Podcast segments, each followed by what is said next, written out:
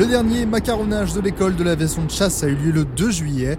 Une page historique s'est tournée pour la base aérienne 705 de Tours et ses Alpha Jets qui accueillaient les élèves depuis 60 ans. Désormais, ils resteront sur place à Cognac pour poursuivre leur apprentissage. À l'occasion de cet événement majeur, le colonel Guillaume, commandant de la base 705, mais aussi le commandant Joe, instructeur sur Alpha Jet, et le lieutenant-colonel Quentin, chef du site de 5 mars La Pile, ont accepté de répondre à nos questions. Le colonel a commencé par nous dire tout ce que représentait le dernier vol des Alpha Jet qui a eu lieu au mois de juin. effectivement, il y a eu un dernier vol de nuit qui a été réalisé le 12 mai, un dernier vol de nuit d'instruction, de mémoire. Euh, le dernier vol officiel de l'école d'aviation de chasse aura lieu le vendredi 5 juin, avec euh, normalement un box de 4 aéronefs et un cinquième avion suiveur qui sera chargé de la prise de, vue. Euh, donc c'est un dernier vol officiel. il y aura encore des vols qui marqueront euh, la base aérienne puisqu'il faudra bien que les Alpha Jets rejoignent leur euh, future base d'affectation.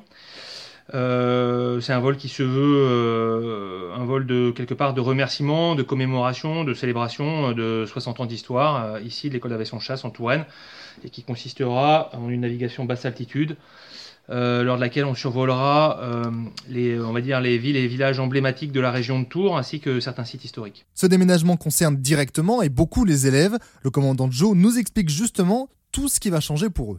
La formation en Cognac va être un petit peu modernisée dans le sens où le système d'armes d'un avion euh, de combat sera appréhendé dès le début. Ce qui va changer particulièrement, c'est le fait que les élèves vont désormais arriver à Cognac et passer un temps long sur cette affectation et sur leur formation.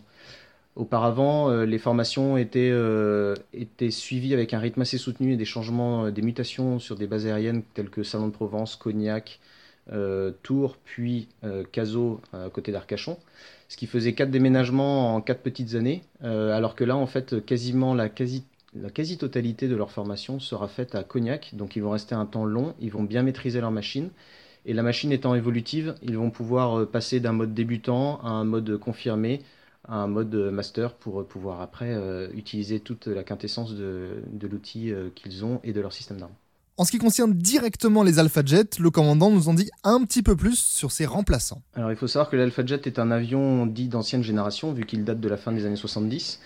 Le cockpit est euh, surtout fait d'aiguilles et d'instruments analogiques. Donc il est temps de passer évidemment au 21e siècle au numérique. Euh, si l'on prend un cockpit de Rafale, il n'y a quasiment plus aucun, enfin il n'y a plus du tout même d'instruments à aiguille, il n'y a que des écrans. Et en fait, euh, pour moderniser notre outil de formation, euh, les élèves seront désormais formés sur Pilatus, le PC-21, un avion à turbopropulseur, donc avec une hélice, mais qui contient un système de bord qui est particulièrement performant et particulièrement moderne avec des écrans nouvelle génération du type Rafale. Donc en fait, on modernise notre outil de formation avec le passage sur PC21. Une grande question restée en suspens, mais que va-t-il rester à Tours après le départ des Alpha Jet? Eh bien, plus de choses qu'on ne pourrait le penser, comme le rappelle le colonel Guillaume. Alors, en ce qui concerne euh, euh, la partie Tour Nord, donc effectivement, il s'agit d'un premier mouvement au 1er juillet 2020 euh, qui consiste donc au transfert de l'école d'aviation de chasse, lors duquel on va dire que la base aérienne euh, déflatera d'environ 150 euh, à 200 personnes. Et ce mouvement sera suivi d'un second au 1er juillet 2021, lors duquel euh, la base aérienne cédera 200 des 300 hectares de sa superficie. Elle le cédera aux collectivités locales. Et le transfert de l'activité aéronautique sera assuré vers le ministère des Transports. Donc à ce titre, eh bien, euh, les contrôleurs aériens, entre autres, ou les pompiers de l'air ne seront plus utiles à l'activité, puisqu'il sera assuré uniquement par, la partie civile.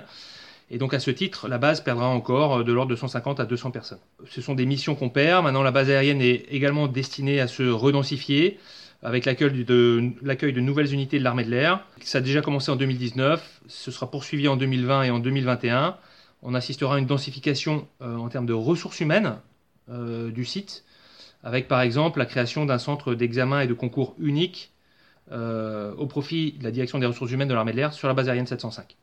Et enfin, plus tard, post-2021, euh, a lieu un chantier qui s'appelle OCM, Organisation centrale du ministère, et qui vise à densifier euh, la plaque Tourangelle.